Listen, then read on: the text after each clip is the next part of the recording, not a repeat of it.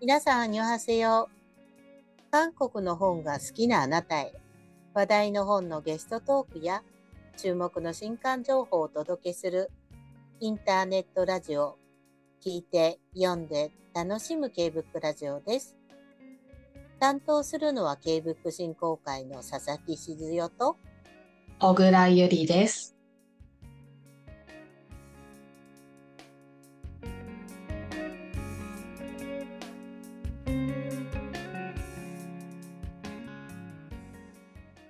9月最初の配信は、翻訳者の方にお越しいただく、私、これ訳しましたです。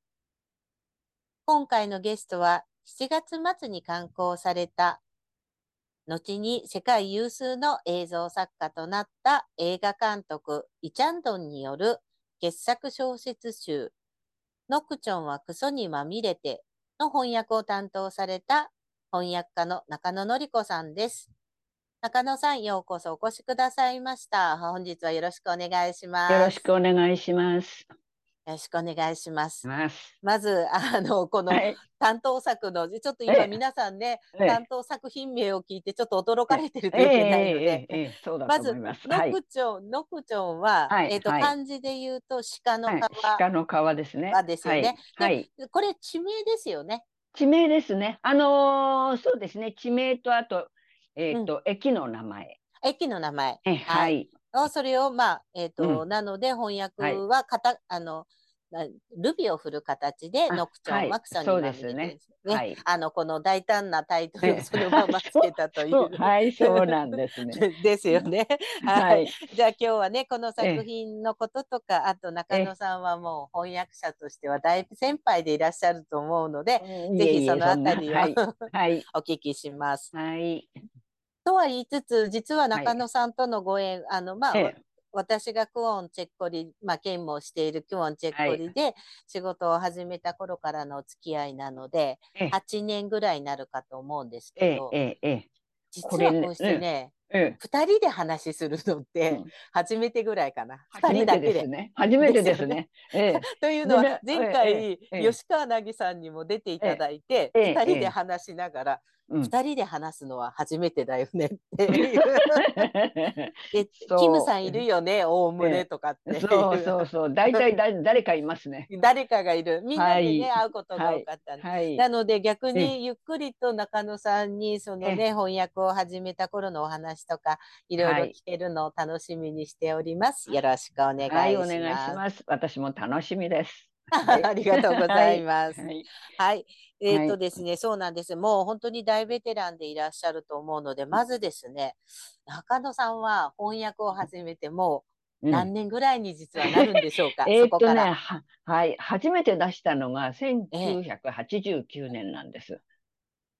えー、はい。ですからね、えっと、計算すると34年ですね。もう、だんだん年取ってきて、年取ってもしょうがないなというふうに思いますね。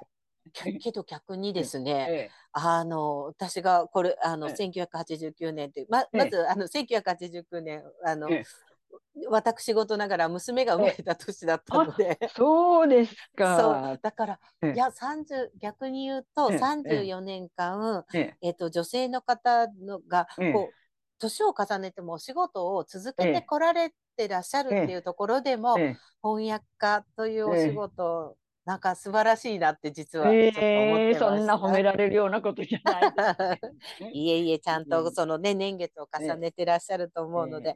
えー、はい、じゃあですね。はい、で、あの、実はそのプロフィールを拝見すると、はい、1987年に韓国の四世大学の語学堂で韓国語を学ばれていらっしゃいます。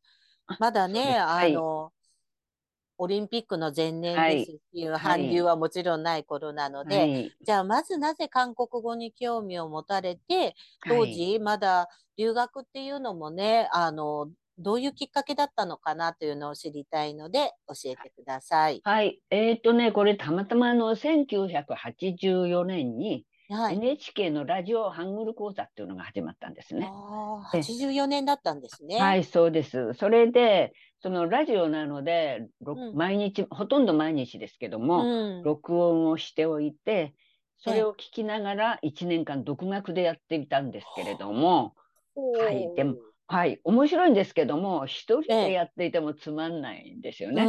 で、それで次の年に、えっ、ー、と、現代語学塾っていうところがあるんですけれども、はい。はい。と、これはね、あの、塾生たちが自主的に運営して、いる、そういう、あの、韓国語を教えてるところなんですよ。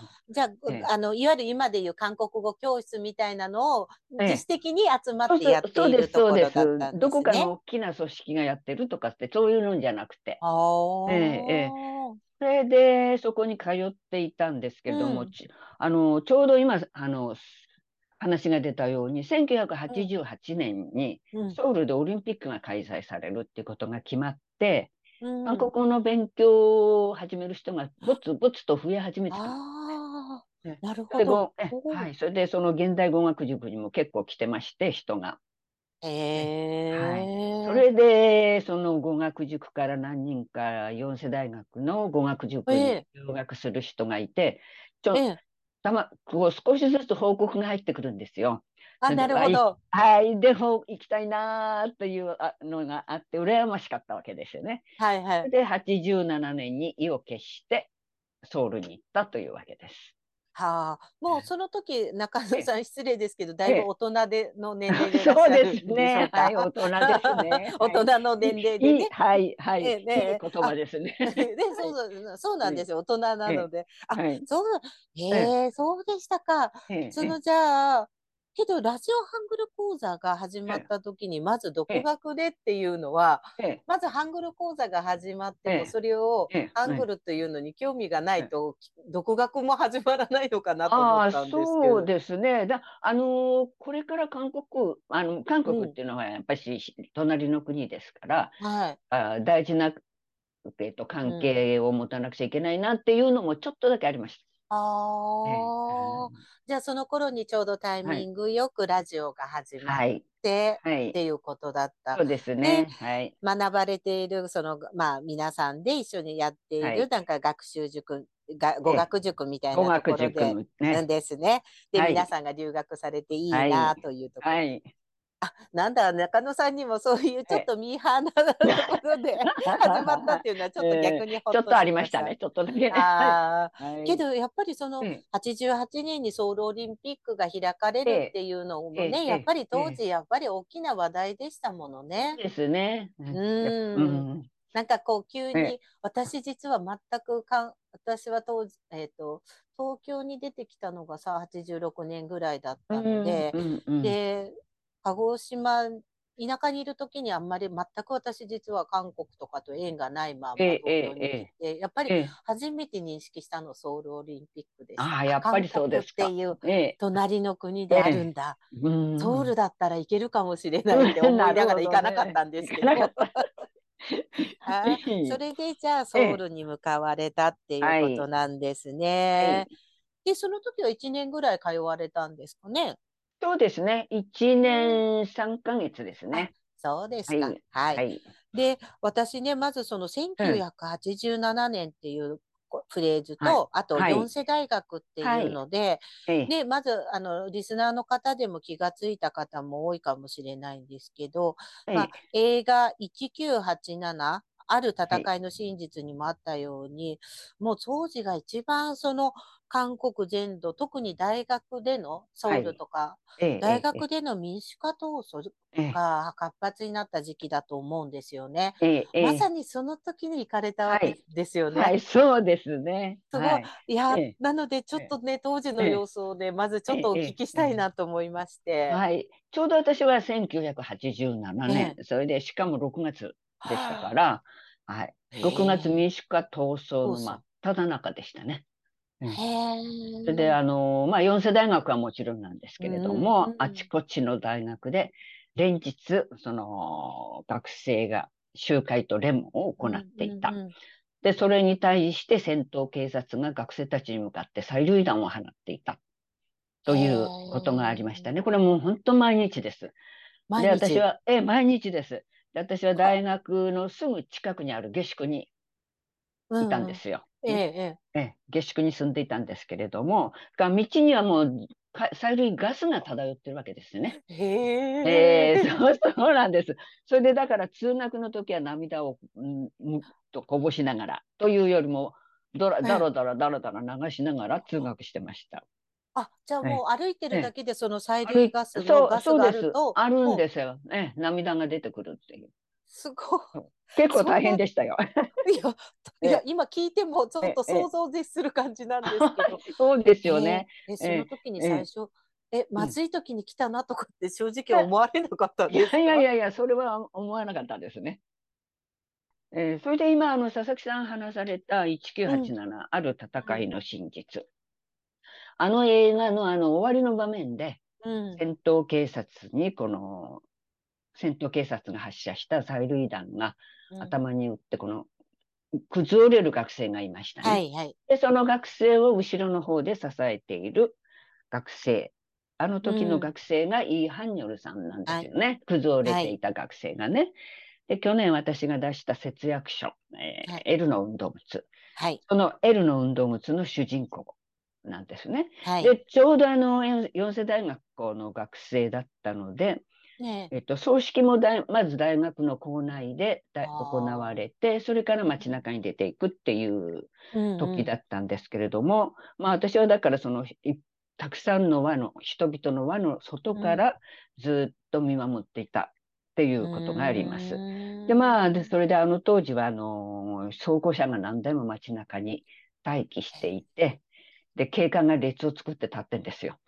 でまあ、それで私はまあ日本人で韓国からすると外国人なのでまあ、身の身の安全はそんなに、あのーうんうん、ね、大丈夫だっていうふうには思ったんですけれどもやっぱりこう、うん、結構緊張しながら歩いていましたっていうのを覚えてますね。はいいや、なんか、だから私とか、私の世代でも、その映画です、映画とかそのドラマとかね、そういうのでしか知らない、その、まだわずかね、3、40年前のね、民主化、30年足らずじゃない、まあ30年ちょいか。うん、そうですよね。大昔じゃないね。大昔じゃないですよね、私たちには。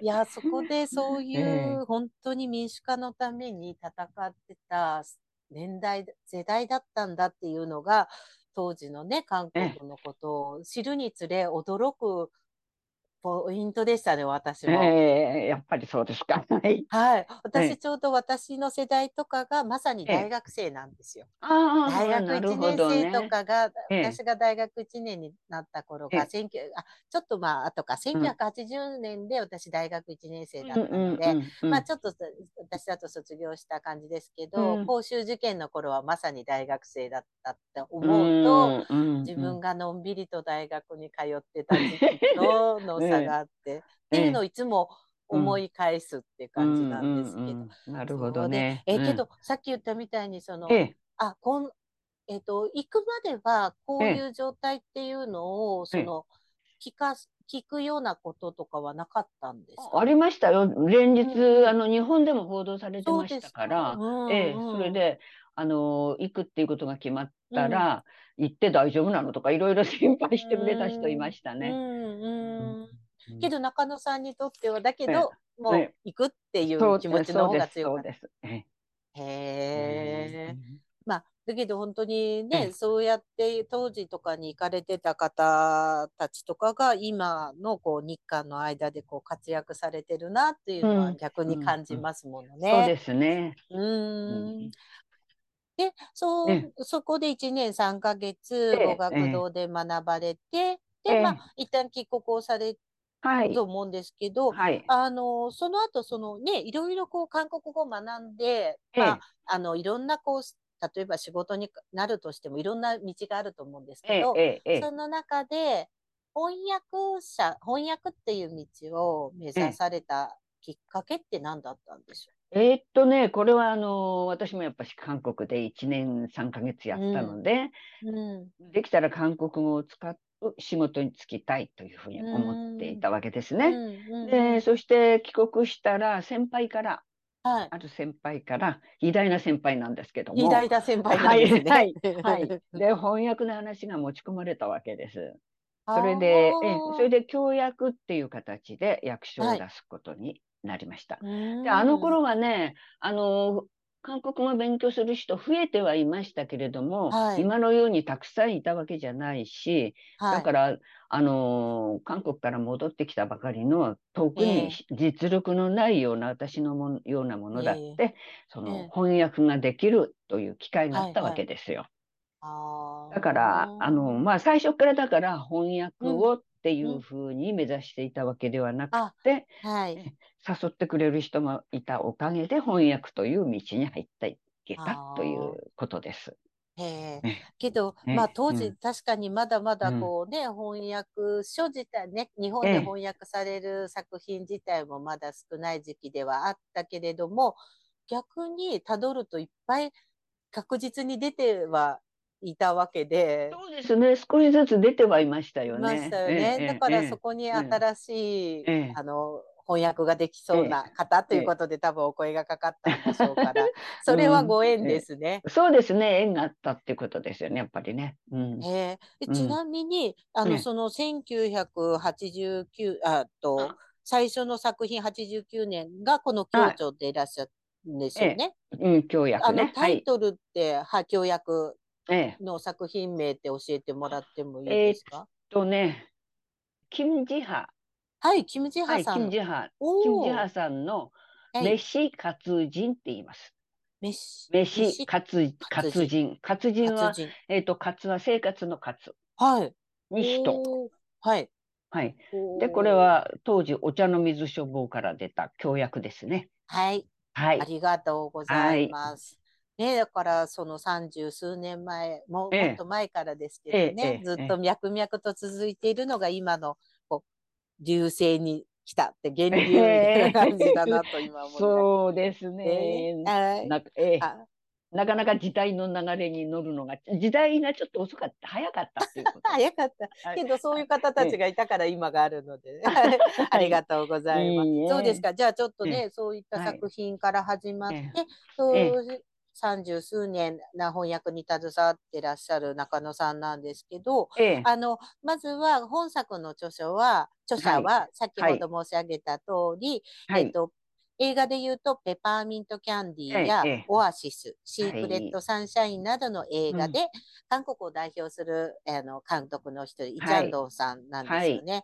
で、実はね、あの、私も実は本当恥ずかしながら、映像の世界に入られる前に小説家としてデビューしてるっていうのは、あの、このお話というか、このね、あの、翻訳出版されるっていうお話があった時に初めて知ったほどで、全然知らなかったので、まだね、よくご存じない方も多いと思うので、まず、イチャンドン監督ジャンドンさんが小説を書き始めたいきさつと、そしてこの作品、まずご紹介いただけますか？はい。えー、っとね、この小説を書き始めたいきいきさつっていうのは、うん。うん、8月25日からもう始まっている、はい、イ・チャンドン映画特集のうちの1作品、えっ、とね、イー・チャンドンの制作の原点と人生を語るドキュメンタリー映画なんですけれども、はい、イー・チャンドンアイロニーの世界の中で、この幼い頃、引っ越しを繰り返して友達ができなかった。その寂しさと疎外感を誰かと共有したかった。というふうに本人自らが語ってます。うん、で、それをもともとあの子供の時から書くことに興味があって、物語をずっと書き綴っていたみたいなんですね。うんうんうん、で、だからそのイーチャンドンが小説を書き始めたっていうのは自然の流れなんだとああ、なるほど、はい。書くことに子供の頃から興味はあったってことと、引っ越しを繰り返してたから、まあちょっとその寂しさとかを、まあ埋めるため、今日誰か、あ、そっか、なるほど、一、人でいることとかを誰かに共有するために何かを残すそうですね。書いて、あの、共有したいという、うん、だったんだというふうには、うん、あの話してますね。ね、その映画の中でね。はい。はい。で、あと、この、今回のこの凄まじいタイトルの、はい、ノクチョンはクソにまみれてなんですけれども、はい、ここにあの5編、5編のあの中短編が収められています。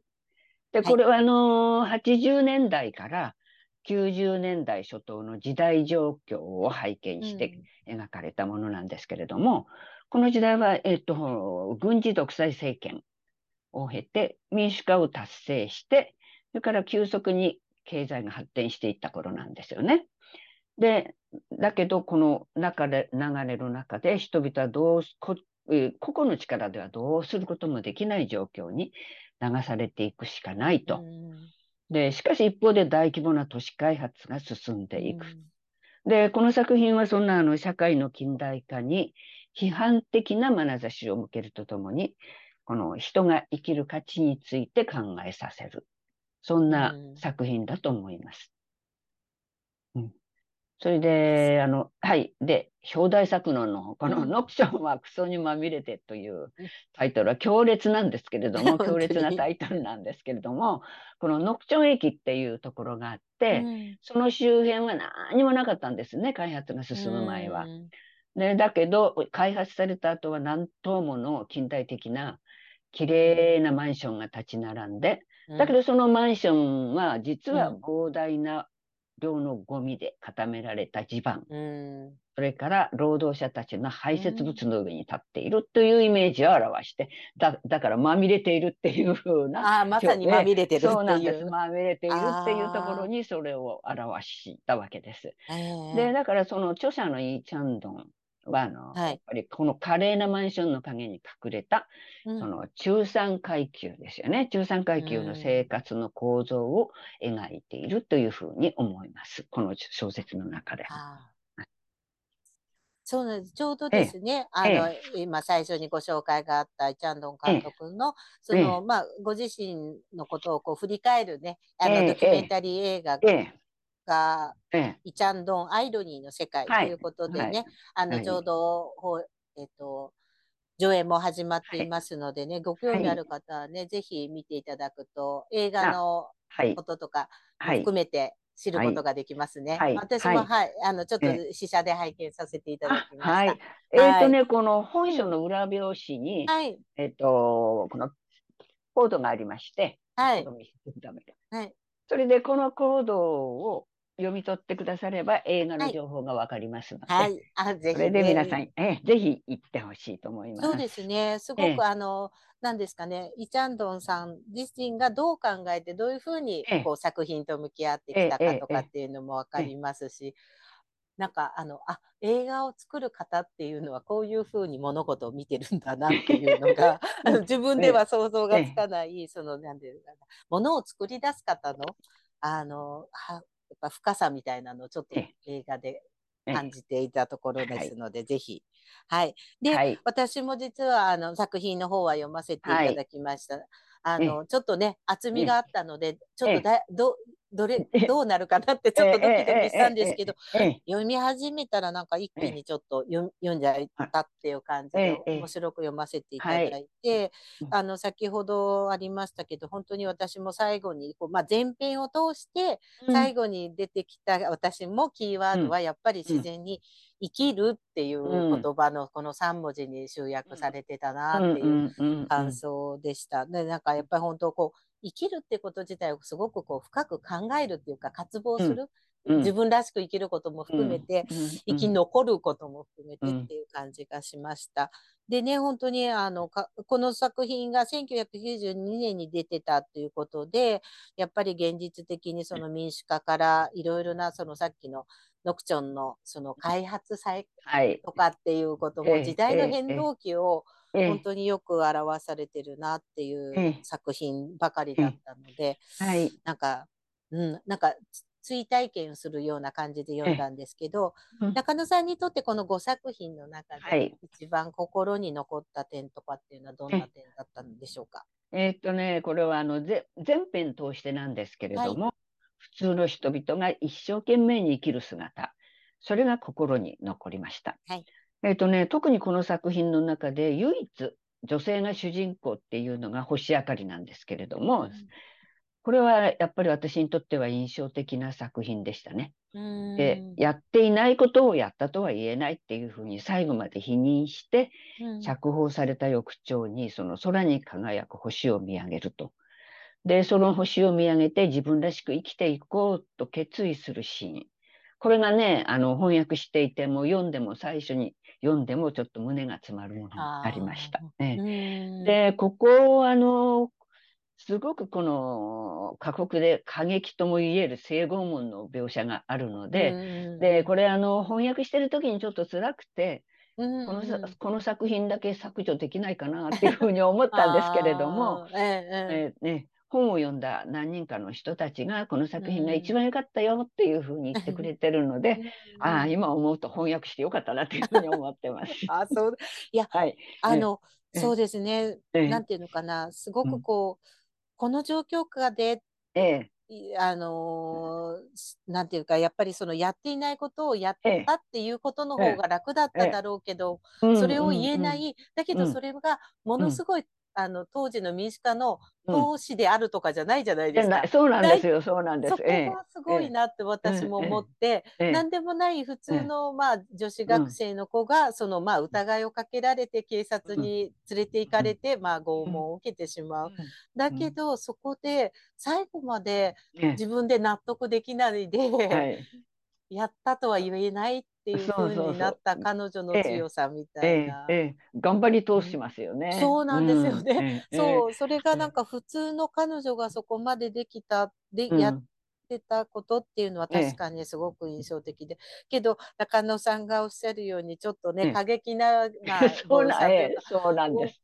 で、まず第一元に、あの韓国語から翻訳される、それで、まあ、場面をそうある意味嫌だけど想像しながら自然な日本語に訳すって、こういう場面こういう作品の一番辛いところかもしれないですね。そうですね。やりたくなかったです。ね。ですよね。はい、ねはい、あいやだけどそうやってできただけに、まあ逆にね中野さんも今おっしゃった皆さんがこの作品良かったわっておっしゃるのはちょっと。救われる感じです、ねはい、そうですね。よかったです。言ってくれて。よかったですよ。はい。ありがとうございます。で、今回、あのね、先ほども出てきたんですけど、あの、中野さん、あの、今回、この作品を出されるきっかけになったのは、やっぱり前作がきっかけだったんでしょうかね。はい、そうですね。あの、前作、エルの運動物を、やっぱり同じアストラハウスで出したんですけれども、はいここで担当者だった和田千春さんが中尾さん、この作品やらないっていうことで翻訳するってことになったわけですね。あの和田さんがあの中国で翻訳これ翻訳出版されてるんですけれども、うん、うん、それで評判がすごく良かったらしいんです中国で。だから和田さんも日本でやりたいっていうふうに思ったみたいなんですね。うん。ねねすごいですよね。だって1992年の作品がね、今またここでっていう。そうなんですよね。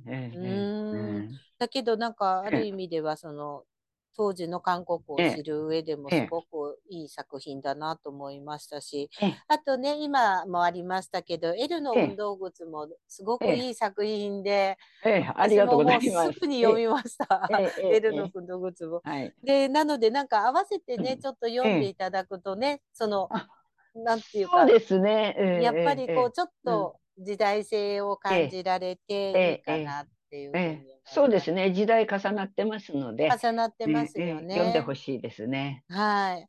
私も実は、あの、うん、たくさん友達に勧めて。ああ、ありがとうございます。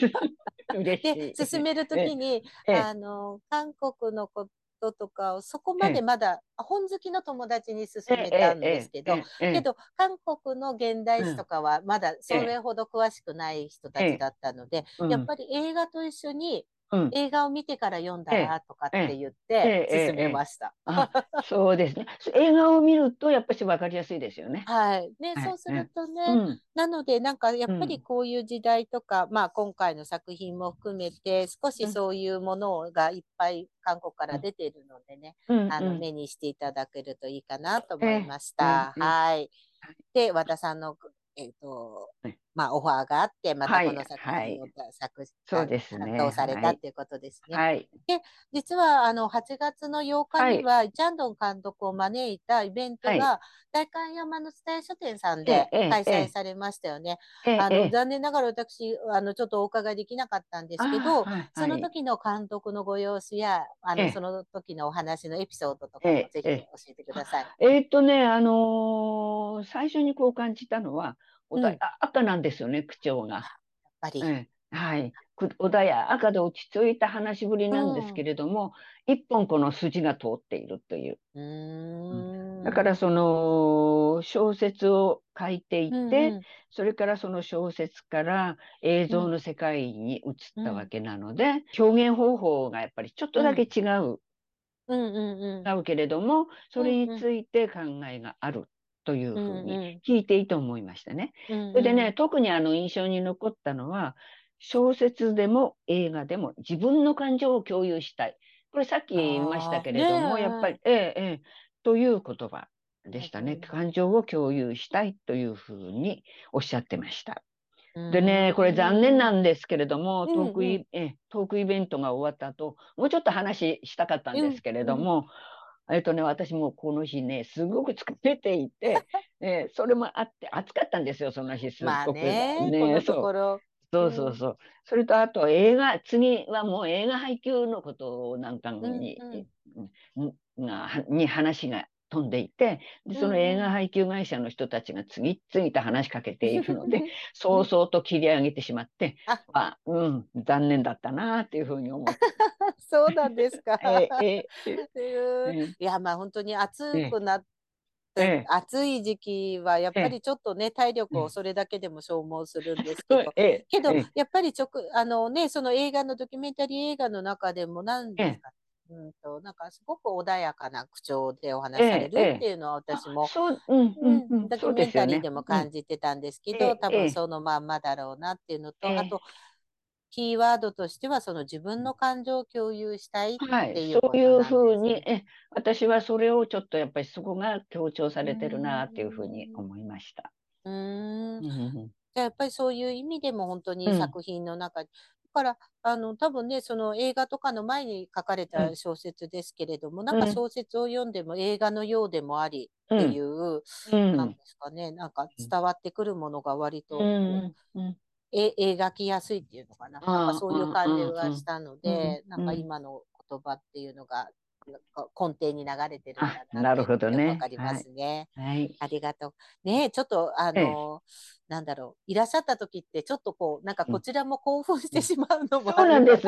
興奮して、なんか緊張して、ろくに挨拶もできないんですよね。なんか、ええー、しまったなと思って。後でね、冷静に考えるとあれ、えー、じゃあぜひ、まあ、次は、ぜひ、はい、落ち着いてゆっくり話してください。そうですね、話したいですね。はい。はい。じゃあですね、あの、少しあの翻訳にかたず、長年携わってらっしゃる、まあ、先輩の翻訳者でもいらっしゃるので、はい、今特にですねうちでも感じてます翻訳を目指す方も多いので、ええ、中野さんご自身が翻訳者として心がけていらしたことと、え、新たに翻訳者を目指している方たちにエールを送るとすれば、どんな言葉がっていうのを教えていただいていいですか、はい。えっ、ー、とね、心がけているっていうことをいるのは、まずは語訳をしない。語訳を避ける。っていうのと、はい、あとちょっと分からなくてここはこうなんだろうって勝手に解釈しない。あはい。えーえー、ということと、えー、それから自然な日本語にする。で分からなかない時はやっぱりあのネイティブスピーカーに聞いたりとか、うん。はい、それから本人に直接聞いたりとか、まあ今メールなんかでやり取りができるので、そういうことをしないといけないなっていうふうに思ってます。ただ私がね、この正確にやらないとダメっていう貴重、結構几帳面な性格があるんですよね。で、だからその、そういうところがあって、どうしても翻訳臭さが残るってことがあるんです。ね、なんとなく自然な日本語じゃないというね、ところがあるので、そこは自分でも気をつけてます。あ、そうですか。はい、はい。意識をされてるんですね。そうですね。はい。それからあの今たくさん翻訳を目指している人いますけれども、うんうん、じまあの一番大事なのは自分がやりたい。自分がやりたいものをやるっていうことだと思います。うん、なかなかそういう話が来たらそれでやらなやらなくちゃいけないっていうこともあると思うんですけれども、自分がやりたいっていうところをやるとやっぱりね、楽しくやれるのでいいものができるなっていうふうに思ってますね。なるほど。それから、えー、それとあとね、あのー、これまで私いい編集者と出会えてるんですね、結構。ででやっぱり編集者が良いといいものができるという としてありますのでその新しく翻訳をしたいっていう人にはいい編集者ですね、はい、出会うっていうことですよね。ああなるほど。はい。まあでもねあのどんどん翻訳今されてあの出てますから、うん、機会はたくさんあります。うん、ね、あると思いますので頑張って積極的に進んでいくこと。ファイティーンですね。はい。はい。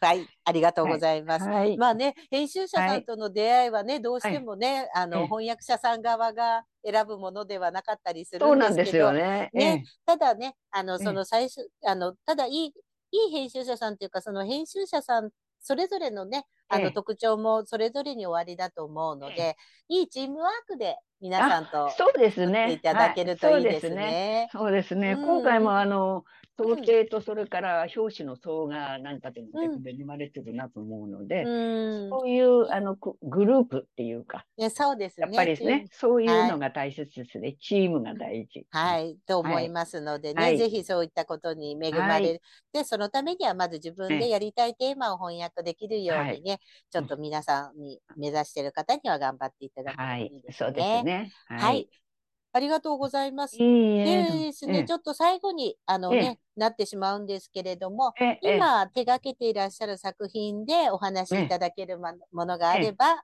教えてください。あと、もしこれから手がけてみたい作品とか、あの、ありましたらそちらもぜひ教えていただけますか、はい。はい、えー、っとね、今はね、あの、ワノルドンの女たちっていう、うん。うん、えー、っと、ワノルドンっていうのは、はいえっ、ー、と、玩具の玩、もて遊びという感じで、はいはい、それから月。はい。あと、ドンはホラですね。ホラですね。はい、はい、はい。ワノルドンの女たちという作品をやってます。はい。で、これはあの、ワノルドンっていうのは、プサンの性売買集結地なんです。で、そこで、えー、っと、女性たち、うん、性売買に携わる女性たちを支援する組織を作っていく過程っていうのを記録したものなんです、この本は。ええ、でだここではだからその過程を描きながらその性売買に携わる女性の人権。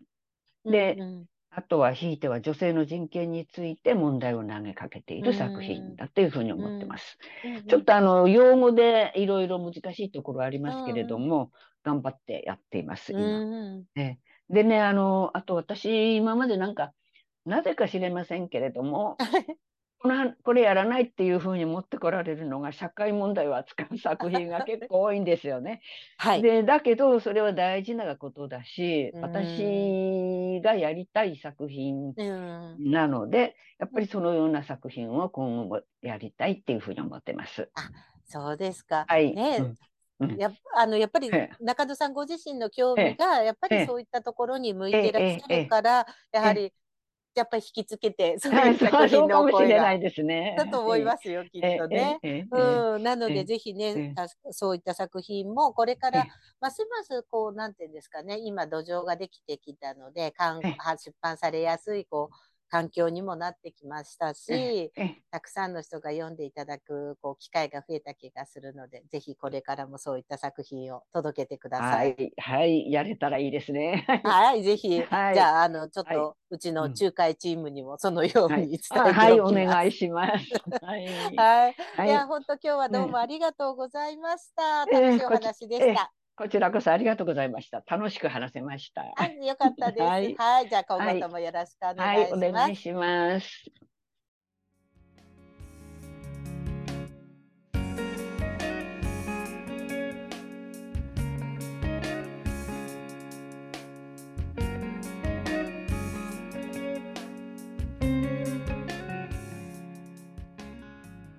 翻訳家生活34年社会問題を扱った作品をたくさん手掛けていらっしゃった中野さんは、ご自身の関心事でもある同様の作品をこれからも手掛けていきたいとのこと。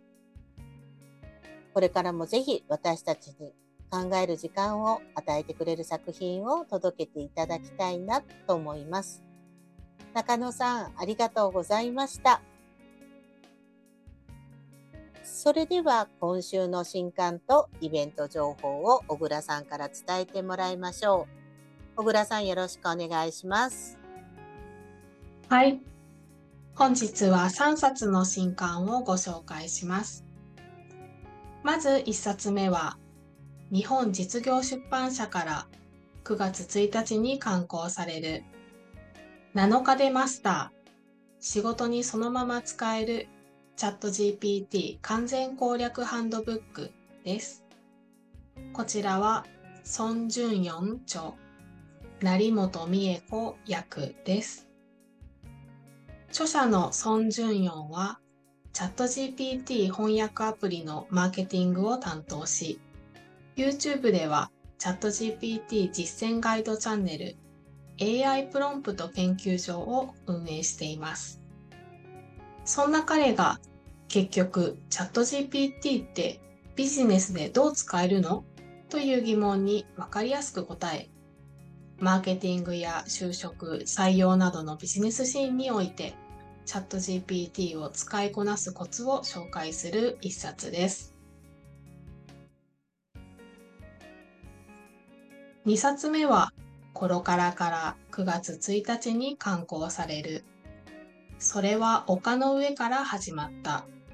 1923年横浜の朝鮮人中国人虐殺です。こちらは後藤天音町加藤直樹編集です。1923年関東大震災直後の横浜は朝鮮人暴動などの流言が発生し虐殺が行われた発火点だった。デマがどうして横浜で発生したのか、なぜ虐殺を防げなかったのか。30年以上にわたってこの事件を検証してきた著者が膨大な資料とともに当時を生きた人たちの顔が見える筆致で描く。100年前の虐殺事件のなぜを知るためのマスターピースとなる一冊です。3冊目は三一書房から9月7日に刊行される神奈川県関東大震災朝鮮人虐殺関係資料です。こちらは監読さん山本澄子編集です。監読さんは関東大震災時の虐殺は偶然起こったのではない。1923年だけを見るのではなく、それ以前、朝鮮支配に至る韓日の宣戦布告なき韓日戦争、交互農民戦争、義兵戦争、こういった連続の中で培われた日本の朝鮮敵視思想、それが震災時の虐殺につながったのだと話します。新たに見つかった資料もまとめ、関東大震災時の朝鮮人虐殺から100年の時を経て刊行されます。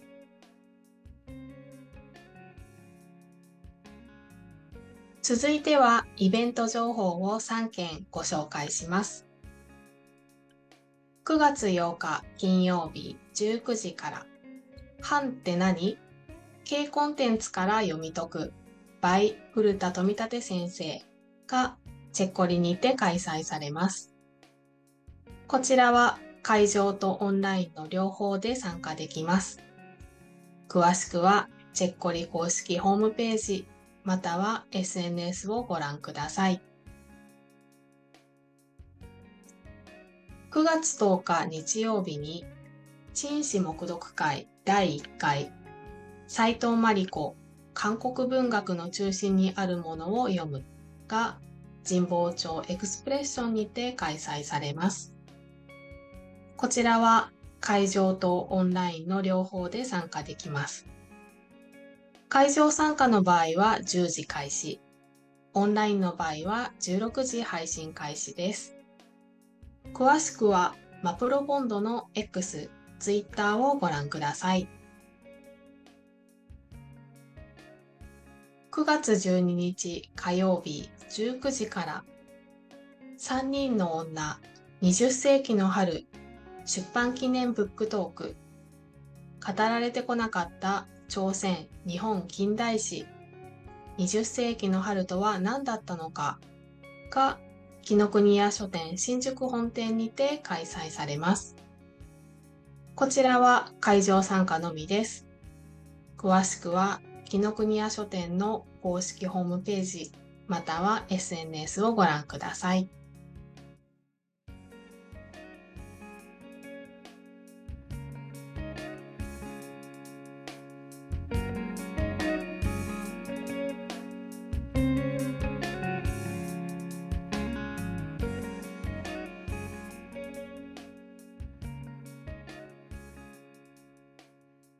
K-BOOK ラジオでは皆さんが読んだ韓国の本 K-BOOK の感想をお待ちしています。Twitter、X や Instagram、YouTube チャンネルのコメント欄にハッシュタグ K-BOOK ラジオをつけて感想や番組へのコメントをお寄せください。私、これ読みましたのコーナーで紹介させていただきます。皆さんの感想をお待ちしています。なお、K-BOOK ラジオは Spotify、Apple Podcast、Google Podcast、YouTube でお聞きいただけます。お好みのプラットフォームでチャンネル登録をよろしくお願いします。また、毎週ご紹介した書籍やイベント情報は各回の概要欄に詳細情報がありますので、ぜひチェックしてください。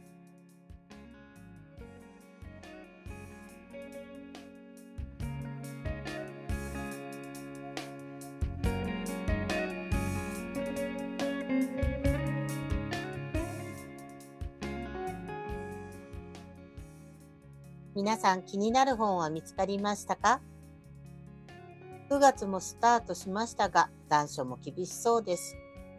ですが確実に夜の時間も長くなり、読書にはもってこいの季節到来です。気になる本を探しに、ぜひお近くの本屋さんに足を運んでみてください。